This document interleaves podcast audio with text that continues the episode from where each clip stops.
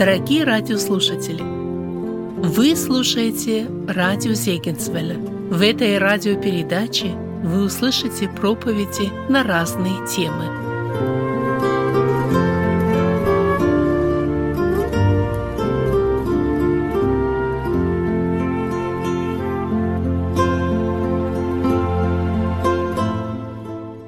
Наша сегодняшняя тема, дорогие друзья, это грехопадение человека и как обрести спасение.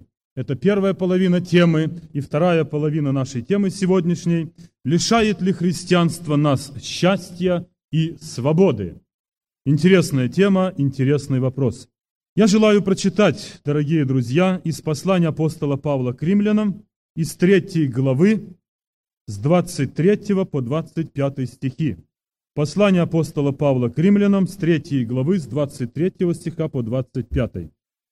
«Потому что все согрешили и лишены славы Божией, получая оправдание даром по благодати Его, искуплением во Христе Иисусе, которого Бог предложил в жертву умилостивления крови Его через веру для показания правды Его в прощении грехов, соделанных прежде» о грехопадении человека и о спасении его можно было бы читать очень и очень много мест. Потому что грехопадение человека и спасение его – это генеральная линия всей Библии, это Божий план, который и описан в той книге, на основании которой мы с вами проводим все эти вечера. Однажды король Фридрих Великий проходил по улице Берлина, это было поздно вечером, и он столкнулся с одним человеком. Навстречу шел ему незрячий, шел на ощупь. И когда они столкнулись, король спрашивает его, кто ты будешь? Он незамедля отвечает, я король. Король изумился и говорит, как король? А над кем ты царствуешь? А он говорит, над самим собой. Дорогие друзья, это одна из проблем. Одна из проблем человечества сегодня, когда люди разучились и потеряли способность царствовать над самим собой, то есть над своими похотями, над своими желаниями, над своими привычками, ну, над самим собой, контролировать себя. И это одно из тех, может быть, последствий, которые мы сегодня пожинаем, той греховной жизни, тех мучений людей, которые испытывают сегодня, когда не могут совладать с собой, когда не могут управить своими желаниями, как был счастлив этот незрячий человек, который мог сказать, я король, король, я царствую над самим собой, над своими желаниями, над своими страстями, я могу ими управлять, я могу ими контролировать. Это действительно так, дорогие друзья. Я думаю, что сегодняшняя тема одна из злободневных – грехопадение человека. То есть человек согрешил и остался без Бога. Человек согрешил и лишил себя Божьих благословений. Чтобы нам понять, в чем заключается грехопадение человека и почему Библия характеризует сегодня отношения человека с Богом как ненормальные, и что сегодня разделило нас, людей, с Богом, мы должны, наверное, во-первых, выяснить себе, что же такое грех. Ну, как мы, каждый из нас, находящихся вот здесь, представляем себе, что такое грех – знаете, когда мы говорим с людьми, которые первый раз начинают читать Библию, которые встречаются первый раз с верующими, и потом в конце беседы они вдруг говорят, ну знаете, я, в общем-то, ну, не считаю себя грешником в жизни. Я никого не убил, и я никого не обокрал. И на этом заканчивается объяснение их греховной жизни. Я думаю, что если бы сегодня мы спросили здесь многих сидящих, наверное, ответ был бы примерно такой же. Я никого не убивал, и я никого не обокрал. В общем-то, я не грешник. Это все на своем месте, это верно. Библия определяет, что эти вещи – это есть грех. Но все дело в том, дорогие друзья, что мы ограничиваемся именно вот этими вещами, называя их грехом. И больше не хотим видеть. И дальше не хотим все остальное называть грехом. Все остальное мы называем помягче. Ну, ошибки, ну, может быть, мои упущения, ну, может быть, мои недоработки, может быть, я что-то проглядел, понимаете? Библия, она определяет ясно, конкретно, что является грехом.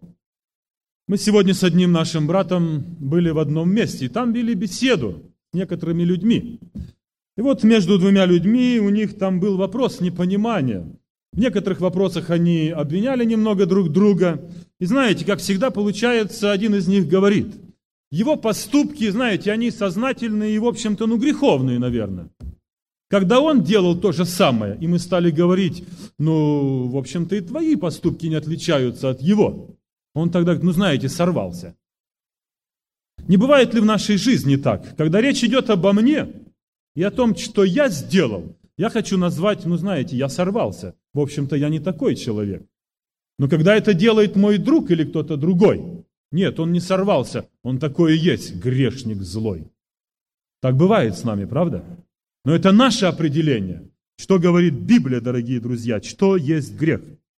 Давайте для этого прочитаем, не будем голословны, а прочитаем послание апостола Павла Галатам, 5 глава, с 19 стиха. Слушаем внимательно, что написано здесь. «Дела плоти известны.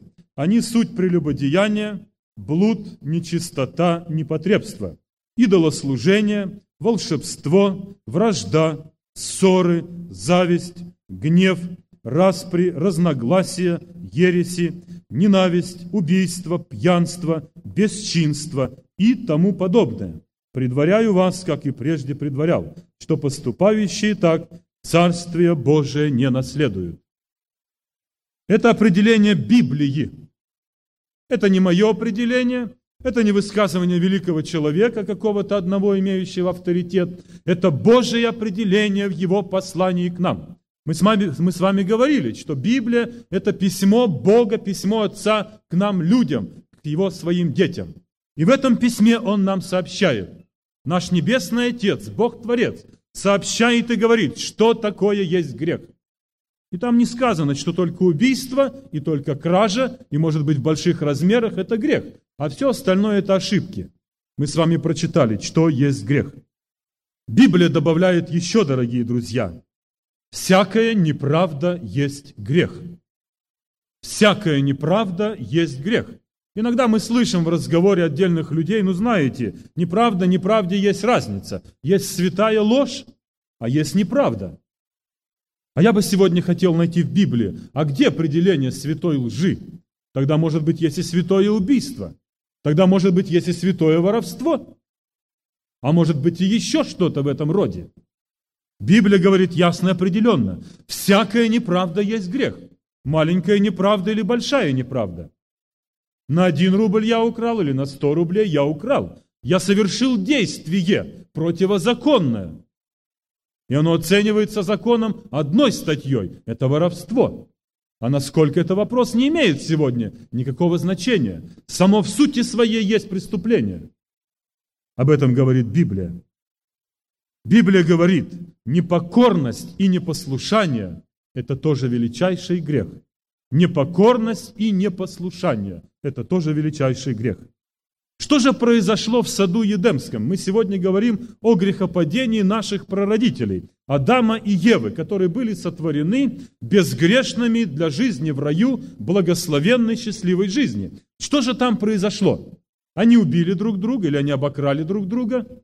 Нет. Но там было то, о чем мы говорим сейчас. Там проявилось непослушание Богу. Там проявилось непослушание Слову Его, Его заповедям. Казалось бы, нам иногда в жизни, ну что особенного? Ну подумаешь, я не послушался там чего-то. Подумаешь, я сделал по-своему. Да, может быть, в некоторых случаях это не имеет существенного значения. Но в некоторых моментах это решающий, решающий вопрос. И поэтому в отношении человека с Богом в саду Едема вопрос послушания – это был основа взаимоотношений между Богом и человеком. И непослушание последних к Богу привело к величайшей трагедии. Потом все начало развиваться в геометрической прогрессии. Но первое было непослушание. Бог сказал, вот это вы делать можете, вот этого избегайте. И вдруг люди решили, а почему я должен этого избегать? А я все-таки попробую. И вот это желание попробовать через непослушание привело к трагедии. Дорогие друзья, это сегодня урок для нас. Если я сегодня позволяю себе не слушать тех, которых я должен слушать, я должен давать себе отчет в том, что меня тоже не будут слушать те, которые должны меня слушать. И эта цепочка будет идти в жизни. И поэтому не будем удивляться. Если сегодня наши дети не слушают нас, тогда мы как родители должны оглянуться назад и посмотреть, все ли в порядке было со мной, когда я был ребенком в родительском доме, слушал ли я их так, как должно.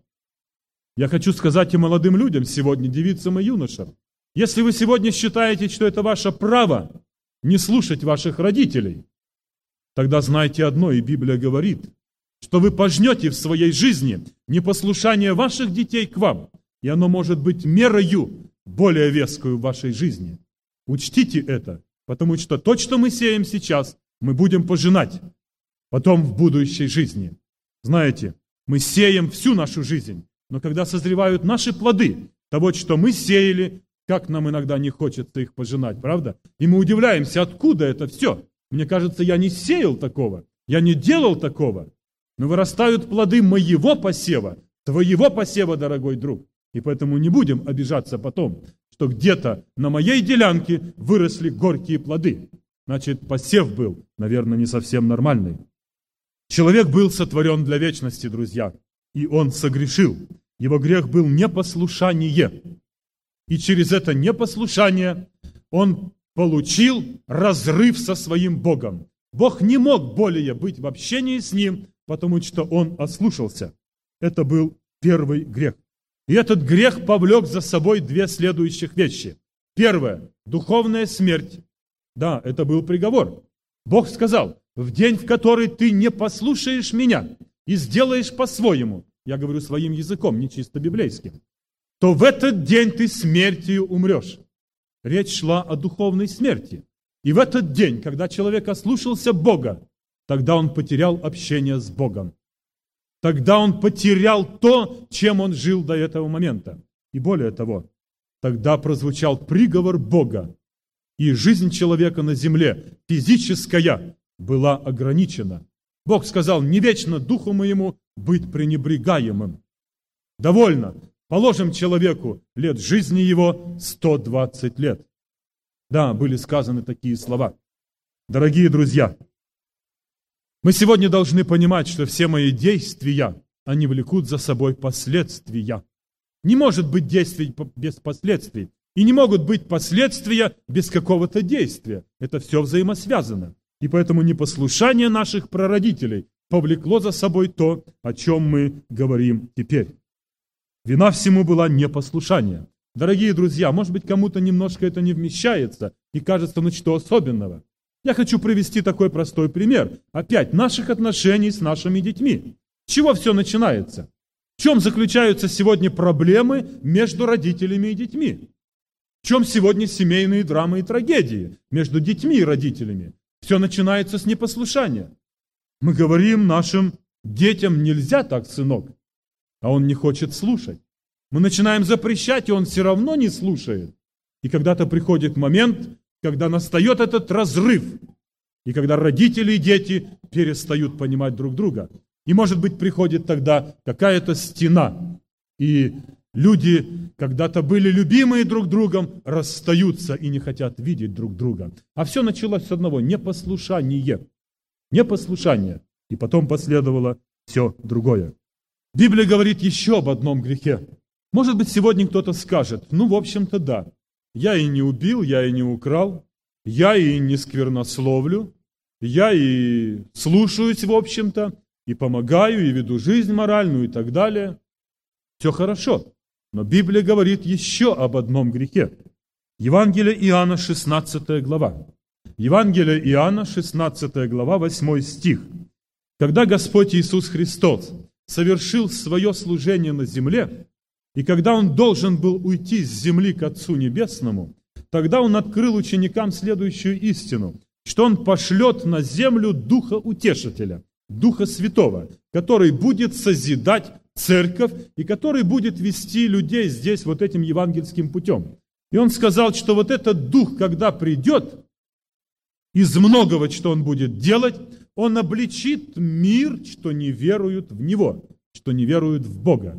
Обличит мир о грехе, что не веруют в Бога. Это есть библейское определение еще одного греха. То есть мое и твое неверие Богу и в Бога – это есть грех. Это есть грех.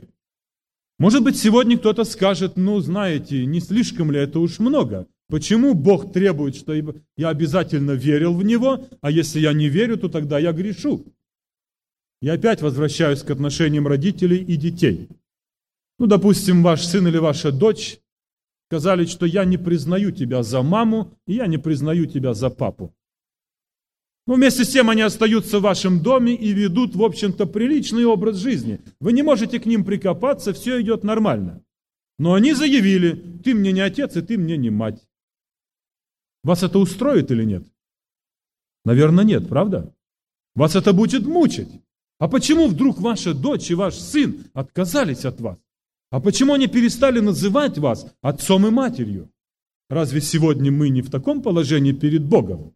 Может быть, мы ведем хороший образ жизни. Может быть, все нормально с нами. Но если мы не хотим признать Его Отцом, и если мы говорим, что нет Его, поймите тогда состояние Бога, который все сотворил, который дал нам жизнь. Это серьезный вопрос, дорогие друзья. Я думаю, что действительно Библия и здесь права, что один из грехов – это неверие человека в Бога и неверие человека Богу. Продолжая говорить о грехе, Библия говорит, есть два рода греха еще. Они подразделяются, классифицируются на два рода греха. Каких? Есть один прародительский грех, или Библия называет его Адамов грех. И есть еще грех мой и твой личный, который мы делаем. Что это за грех Адамов?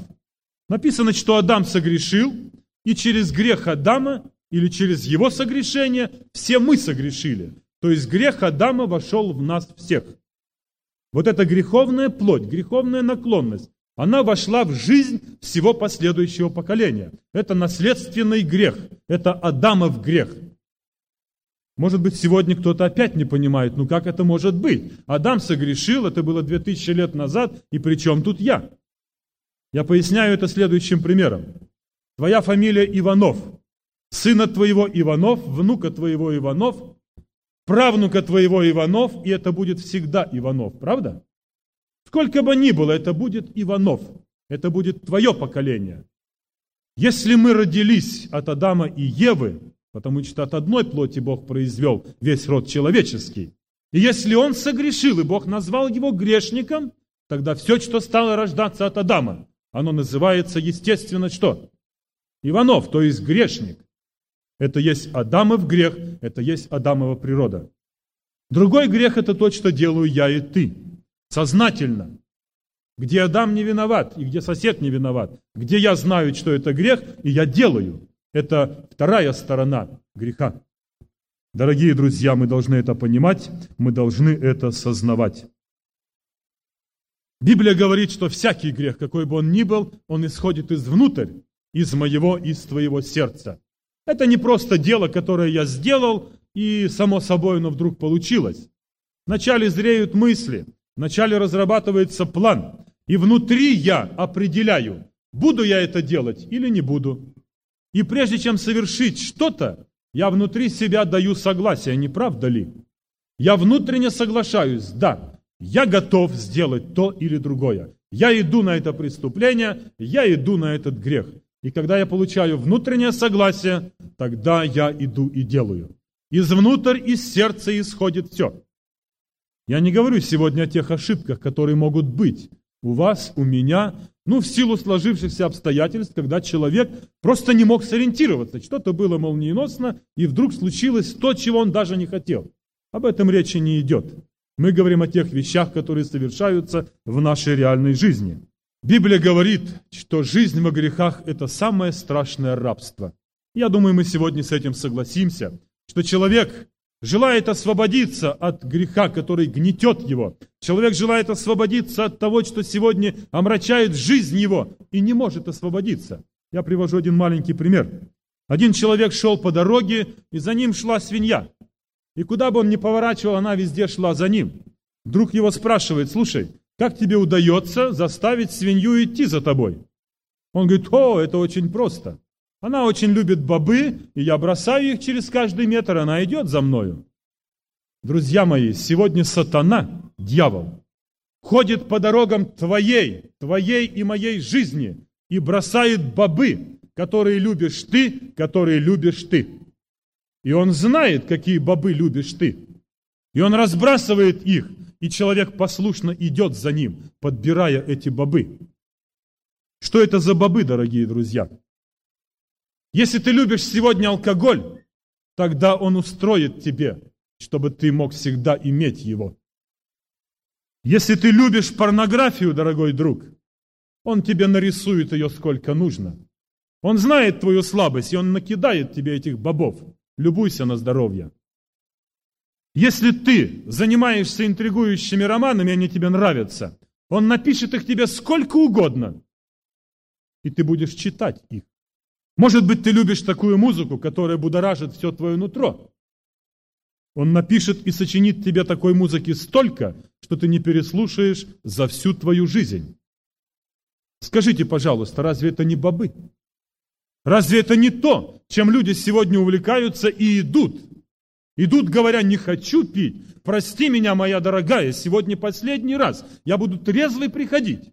Но завтра приходит такой же, а может быть еще хуже. Сегодня он говорит, надоела мне эта музыка, у меня сердце уже болит, у меня голова трещит, хватит, кончать надо. Но переспав, он ее снова включает. Это что? Это рабство, дорогие друзья. Это рабство, в котором сегодня находятся люди. Библия об этом говорит. И мы сегодня должны ясно понимать, что дьявол – искусный ловец человеческих душ. Я еще раз подчеркиваю, он знает, что любишь ты и что любишь ты. Он знает твои наклонности и мои страсти. Он знает все. Он может терпеть 10 лет, 15, 20. Он будет ходить за тобой десятки лет и разбрасывать эти бобы. Лишь бы ты шел за ним послушно, подбирая их. Его это удовлетворяет. Что же тогда делать? Как освободиться? Я не сомневаюсь, что сегодня люди мучаются, находясь в вот таком состоянии. Многие понимают, что это действительно рабство. Но как освободиться? Как не иметь вот этой тяги к той порнографии, которой сегодня целые кучи на всех углах? Как сегодня заставить себя не слушать эту музыку и не иметь никакого тяготения к ней? Как сегодня, наконец, проходить мимо пивной бочки и не останавливаться там? И чтобы не было даже тяги. Где взять эту силу и как освободиться? Дорогие друзья, сами мы себе не поможем. Это факт. Спросите сегодня, кто может быть в таком состоянии. Он скажет, я долгие годы мучаюсь. Может быть, я уже в ЛТП пробыл два срока, и там не помогли. Может быть, еще я какое-то лечение принимал, и все бесполезно, я возвращался к тому же. В чем причина, друзья? Я спрашиваю, может ли утопающий спасти себя самого?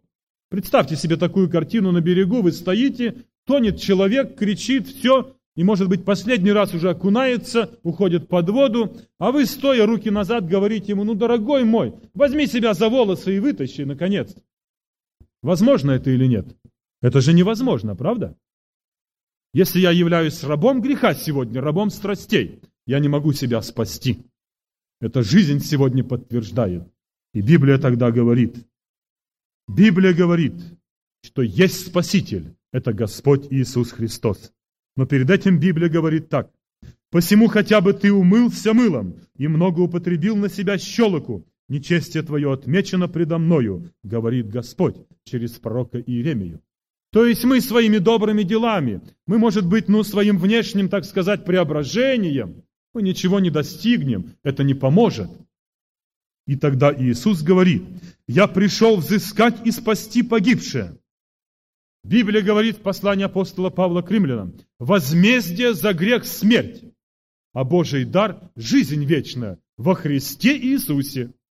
Иисус Христос – тот человек, который может взять утопающего и вытащить его, вытащить из болота греха и поставить на твердую почву. И вы знаете, тогда пропадает всякое желание. Тогда человек свободно проходит мимо пивной бочки, и у него не колышется там ничего. Когда Господь Иисус освобождает, тогда появляется все святое, чистое, и тогда все греховные наклонности, они бывают распиты на кресте с Иисусом Христом. Это делает Он, Господь наш. Только Господь спасает. Может быть, сегодня кто-то скажет, что же получается? Бог осудил, сам приговорил, и вот теперь придумал тут такую, значит, игру, и сам спасает. Зачем это все? Дорогие друзья, в этом заключается справедливость Божия и любовь Божия. Мы говорили, что Бог свят и греха не терпит, и поэтому Он отверг человека согрешившего. Но Бог настолько велик в любви, что Он не мог его оставить, и Он нашел путь к искуплению его. Я поясняю это одним примером. Однажды был суд, и люди, сидящие в зале, знали, что тот молодой человек, который сидел на скамье подсудимых, является сыном судьи, который должен вынести приговор. И все в изумлении были и ждали, что же будет, чем же кончится. С одной стороны преступление, а с другой стороны сын. И когда закончилось слушание дела, судья вынес приговор, который должен был, был вынести по этой статье преступления. Это был большой штраф. И когда был вынесен приговор к изумлению всех находящихся в зале, судья вытащил из кармана деньги и заплатил этот штраф. С одной стороны, он был судья. С одной стороны, он был справедливый, и он не мог иначе поступить, даже если сын сидел на скамье подсудимых. Но с другой стороны, как любящий отец, когда он вынес справедливый приговор, он нашел путь, чтобы помочь сыну своему и уплатил этот штраф. Бог справедливый судья сегодня. Бог вынес приговор тебе и мне. Но Бог есть любовь. И Он не тебя на кресте пригвоздил, и не меня. Он сам уплатил ту цену, которую должны были заплатить мы с тобой. Разве это не Божья любовь? Это величайшая Божья любовь, которую сегодня многие люди пренебрегают. Дорогие друзья, и теперь, когда Иисус Христос принес себя в жертву, когда Он умер за тебя и за меня на кресте, это значит, Он искупил твою и мою вину. И теперь остается одно – принять это прощение и принять это искупление. Сын мог бы сказать отцу, знаешь что, папа, ты тут не показывай свою игру. Если уж ты хотел, нечего было устраивать этот суд. А раз осудил, спасибо тебе, я и сам рассчитаюсь. Он мог сказать так? Мог. Но он принял, он понял любовь отца. Люди сегодня тоже говорят Богу так. А все-таки стоит, дорогой друг, принять жертву Иисуса Христа и увидеть в этом любовь, которую Бог проявил к тебе. Потому что мы заслужили смерти и наказания, а Бог нас простил, и мы сегодня с тобой свободны. Верующий в Сына Божия имеет жизнь вечную, говорит Писание. Прощение дается тебе сегодня даром.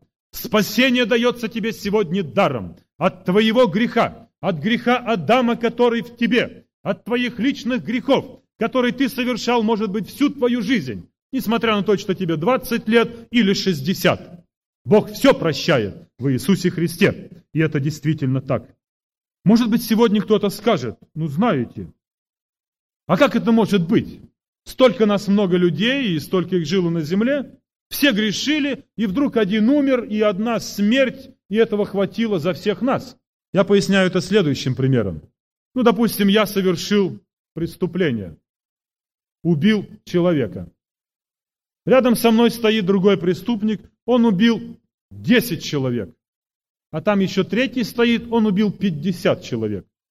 По закону всем нам смертная казнь, да? Большее наказание может быть или нет?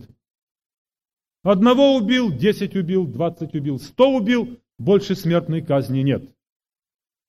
Сколько бы ни было преступлений, сколько бы ни было грехов, возмездие за грех – смерть. И ее принял Иисус Христос. И поэтому тогда все на своем месте. Смерть Иисуса Христа сильна сегодня оправдать всех людей, живших до нас, нас и живущих после нас. И Бог сегодня говорит, приходите без платы и без серебра. Принимайте даром, я предлагаю вам прощение и спасение и избавления от вашей греховной жизни. Итак, это первая половина нашего вопроса. Вторая. Тогда люди нам говорят, ну да, хорошо, все это так. Согласны мы, что мы согрешили, должны просить прощения, что Бог любит нас, и мы должны прийти к Нему. Но знаете, они говорят, христианство лишает человека счастья и свободы. И меня это не устраивает, и меня это страшит. Давайте порассуждаем над этим вопросом и попытаемся ну, разобраться, что тут к чему. Почему вдруг некоторые люди говорят, что христианство лишает нас счастья и свободы? Во-первых, давайте посмотрим, что такое счастье.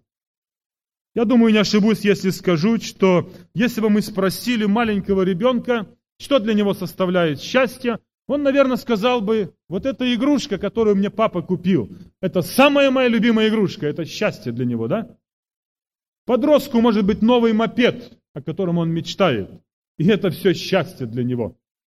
Юноши и девицы, когда они подрастают, может быть, счастье заключается в хороших ботасах Adidas, в хороших джинсах и куртке, и они считают это счастье. Я имею то, чего не имеют другие. Ну и можно было бы по возрастающей идти дальше. Другими словами, многие сегодня видят счастье в исполнении своих желаний. Видят счастье в исполнении своих желаний. Английский король Георг V, когда подарил своему другу Библию, на первом титульном листе он написал такие слова. «Путь к счастью и само счастье находится не в исполнении ваших желаний, а в безусловном желании выполнить свое назначение». Понимаете? Не в исполнении моих желаний счастья, а в безусловном желании выполнить свое назначение. И это действительно так. Но знаете, это понимание приходит, наверное, с возрастом, когда человек начинает осознавать и расставляет все на свои места, когда материальное стоит на своем месте, а духовное на своем. Я думаю, что у юности часто это все бывает перепутано, и даже все стоит совершенно не на своих местах. Это приходит уже с возрастом. Но мы хотели бы, чтобы сегодня наши молодые друзья могли прислушаться к тем, которые прошли уже этот путь, которые тоже в своей юности что-то попутали, но потом расставили. И поэтому, если мы сегодня говорим об этом, то мы хотим предупредить вас. Не тратьте напрасно времени. Не повторяйте ошибок, которые уже мы повторили или сделали. Не тратьте на это время, употребите его для более лучшей пользы. Люди говорят сегодня, ну, наверное, счастье – это бери от жизни все, что можешь. Ешь, пей, веселись, ибо завтра умрешь. Библия говорит так. Это приведет тебя к трагедии. Это разрушит твою жизнь. Это разрушит твое тело. Это разрушит твою семью. Это разрушит все твое житие на земле и приведет тебя в гроб. Не иди за лозунгом «Ешь, пей, веселись и бери от жизни все, что можешь». Это заблуждение, так говорит Библия. Но для некоторых сегодня это счастье. Другие видят счастье в том, что они имеют много денег и говорят, вот если бы у меня было столько-то, тогда я был бы счастлив. А Библия говорит, корень всех зол есть сребролюбие. Все убийства сегодня и всякое зло в основном совершается на почве сребролюбия. Деньги людям не дают покоя. Деньги ссорят самых лучших друзей. Деньги разводят сегодня любимых людей, мужей и жен. Деньги заставляют сегодня детей убивать своих родителей. Они не могут поделить наследство и не дождутся смерти своих стариков, когда бы продать этот дом и эти несчастные 10-15 тысяч разделить да прокутить. А Библия сегодня говорит, корень всех зол есть сребролюбие, не в этом счастье. Еще говорят, если у меня есть власть и сила, вот тогда оно и счастье. А Библия говорит, если приобретешь весь мир, а душе своей повредишь, нет в том никакой пользы. Весь мир будет в твоих руках, весь мир будет повержен под ноги твои. Для души твоей не будет никакой пользы. И мы могли бы сегодня приводить массу великих людей, которые сегодня подтвердили бы истину эту библейскую. Так в чем же истинное счастье, дорогие друзья? Истинное счастье, первое – быть в ладу со своей собственной совестью. Быть в ладу со своей собственной совестью. От чего сегодня трагедии в жизни людей? От того, что совесть настолько восстает, от того, что совесть настолько осуждает, что человек не способен дальше вынести и поканчивает жизнь свою, накладывая руки на себя. Истинное счастье – быть в ладу со своей совестью. Истинное счастье иметь сердечный мир, дорогие друзья. Когда жизненные волнения и тревоги, они меня не колышат. Когда они не выводят меня из равновесия. Когда они не влияют на мою жизнь. Я имею мир. потому что мой внутренний мир соприкасается с миром Божьим, и я оттуда получаю импульс для того, чтобы сохранить этот сердечный мир.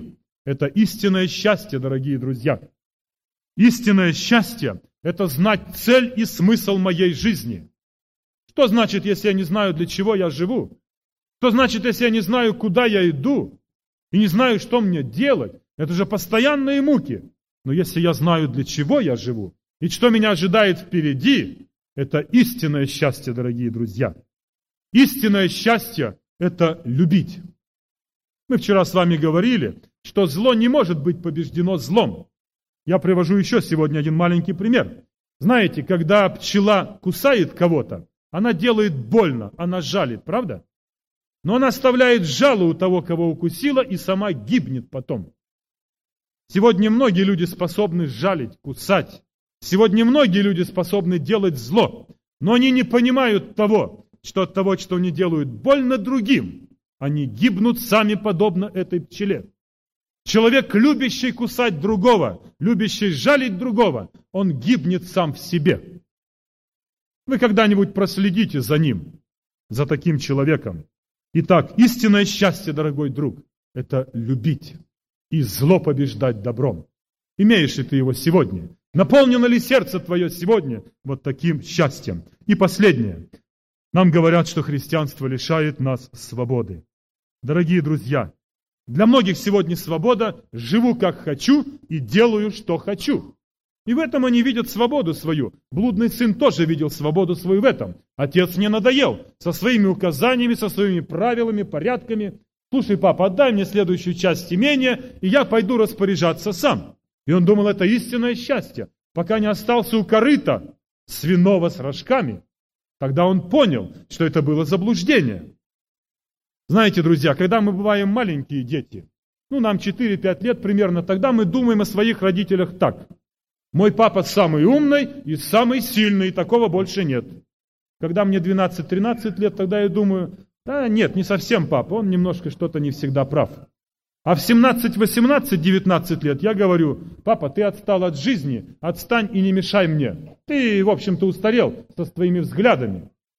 В 25, в 30 лет я начинаю думать, нет, вообще-то папа не всегда был неправ. Папа, в общем-то, когда-то был прав. А в 40 лет, когда жизнь меня отхлестала хорошо, тогда я говорю, как мой папа был прав. Правда? Это правда, дорогие друзья. Поэтому, говоря о свободе, которую дает христианство, мы сейчас и говорим. Да, Библия запрещает курить, пить, гулять и так далее. А люди говорят, что это не свобода. Я хотел бы жить такой жизнью. Но я сегодня хочу сказать, или спросить, вернее, скажите, пожалуйста, дорогие друзья, кто из людей свободен? Кто из людей имеет действительно настоящую свободу? Тот, кто проходит мимо пивной бочки, или который с трясущимися руками не может оторваться от этого стакана? Кто имеет истинную свободу? Я думаю, вы понимаете, о чем идет речь. Вот что говорит Библия об этой свободе. Давайте прочитаем. Это записано в книге притчей, в 23 главе с 29 стиха. У кого вой, у кого стон, у кого ссоры, у кого горе, у кого раны без причины, у кого багровые глаза. У тех, которые долго сидят за вином, которые приходят отыскивать вина приправленного. И дальше можно было бы читать. Разве это свобода, дорогие друзья? Для меня это не свобода. Да, Библия запрещает сегодня разврат. Библия запрещает сегодня измену между мужем и женой. Библия запрещает развод. И многие говорят, извините, я не хочу таких рамок, я хочу жить свободно. А я сегодня хочу попросить тебя, молодой человек, который стоит на пороге выхода в самостоятельную жизнь. Посмотри на тех юношей и девиц, которые к 20 годам истрепали самих себя, и они не способны уже к семейной жизни. Разве это свобода? А я считаю, что нет. А я считаю свобода, когда я могу управлять своими страстями и сохранить себя именно в том, что определяет мою будущую жизнь, здравую в умственном смысле и здоровую в физическом. Подумайте об этом, дорогие друзья. Это свобода, о которой мечтают сегодня многие люди. Она приводит к трагедии. Я читаю об этом тоже из книги притчи, из пятой главы. Послушайте, что премудрый Соломон говорит об этой свободе. «Сын мой, внимай мудрости моей и преклони ухо твое к разуму моему, чтобы соблюсти рассудительность и чтобы уста твои сохранили знания. Ибо мед источают уста чужой жены, и мягче елея речь ее, но последствия от нее горьки, как полынь, остры, как меч обоюдоострый. Ноги ее не сходят к смерти, стопы ее достигают преисподней. Если бы ты захотел постигнуть стезю жизни ее, то пути ее непостоянны, и ты не узнаешь их. Друг мой дорогой, так где же свобода? В чем истинная свобода? Я хотел бы, чтобы ты понял сегодня, что свобода – это только свобода во Христе Иисусе, которую Бог сегодня дает. Бог дает. Дьявол тоже говорит, я даю тебе свободу, но это мнимая свобода, это обман. Это те бобы, которые любишь ты. И когда ты их кушаешь, в это время, когда ты кушаешь их, он окутывает тебя сетью своей. И когда ты хотел бы спорхнуть, ты ощущаешь, что ты связан и не можешь. Ты дальше должен идти и подбирать эти бобы. А Бог дает истинную свободу. И в этом заключается счастье моей и твоей жизни. Итак, друг дорогой, мы идем к заключению. Ты ищешь сегодня счастье в этой жизни. Я знаю, что ищешь. Я знаю, что все люди хотели бы быть счастливыми. Сегодня нет ни одного человека, который отказался бы от счастья. Но в чем ты видишь его? Как ты понимаешь это счастье? Я привожу один пример. Муж и жена, не имеющие детей, решили усыновить ребенка. Они пришли в этот детский приют, выбрали себе мальчика и стали с ним говорить. Они стали спрашивать его, согласен ли он пойти к ним домой и жить с ними, и быть их сыном. И тогда этот мальчик спрашивает, а что вы мне дадите? Эта женщина говорит, у нас есть хороший дом, у нас много одежды и много игрушек. Мальчик посмотрел на нее и говорит, если вы больше мне ничего не можете дать, тогда я лучше останусь здесь. Женщина удивилась и спрашивает, а что бы ты еще хотел? А он говорит, я хотел бы, чтобы меня любили. Друг дорогой, мир тебе сегодня даст хороший дом, Мир тебе сегодня даст одежду и много игрушек. И для взрослого тебя много игрушек. Но мир не может тебе сегодня дать любовь, по которой истосковалось твое сердце. Ее дает только Господь Иисус Христос. Только Сын Божий, который умер за тебя. И если Он готов был пожертвовать собой, если Он освободил тебя от смерти, и твою смерть принял на себя, поверь, дорогой друг, то только Он способен дать тебе любовь. Только Он способен полюбить тебя, и никто другой, потому что Он отдал жизнь свою за тебя и за меня. Может быть, ты сегодня говоришь, да, я соглашаюсь, все это прекрасно, все хорошо. Но знаете, я все-таки, наверное, приду к Богу, как тот разбойник на кресте. Потом, когда буду умирать, я успею сказать, помяни меня, Господи, в царстве Твоем, когда Ты придешь туда, потому что разбойник так сказал на кресте, я успею. Так сказал один молодой человек проповеднику. Проповедник остановил его и говорит, дорогой мой друг, подойди сюда. А какой из разбойников на кресте? Кем ты будешь? Там было два. Один покаялся, а другой не покаялся. Друг мой дорогой, а вдруг ты окажешься тем, который не покаялся перед смертью? И второе, когда ты знаешь, будет ли у тебя возможность думать час и в момент твоей смерти. А может быть, ты не будешь иметь этой способности. И поэтому, заканчивая слово свое, я хочу сказать, дорогие друзья, мы все согрешили и лишены славы Божией. Мы имеем сегодня Спасителя Иисуса Христа. Он дает истинное счастье, и Он дает истинную свободу тебе и мне. Если ты хочешь получить ее сегодня, если ты хочешь прийти к тому, который отдал жизнь свою за тебя, который любит тебя, тогда знай, Он тебя ждет сегодня вот здесь. Он желает простить тебя, Он желает принять тебя и дать тебе то счастье, о котором истосковалось твое сердце. Сейчас мы будем слушать пение, и я вновь, дорогие друзья, которые сегодня посетили этот вечер, если вы имеете желание в вашем сердце прийти сегодня к Иисусу, если вы поняли, что Он поможет только Он вам, тогда пройдите вот сюда вперед во время пения. Не стесняйтесь и не смущайтесь. Это твой личный вопрос. Его ты должен решить. Если ты чувствуешь биение сердца твоего, пройди сюда вперед. И когда закончится пение, мы будем молиться вместе с тобой, с тем, который пройдет сюда. и Бог простит тебя, и Бог даст тебе истинное счастье, которое Он дал и нам в свое время. Итак, я приглашаю сюда, чтобы нам послушать пение и всех дорогих друзей, которые хотели бы сегодня покаяться и начать новую жизнь. Встаньте и пройдите сюда вперед. Мы ждем вас и готовы молиться.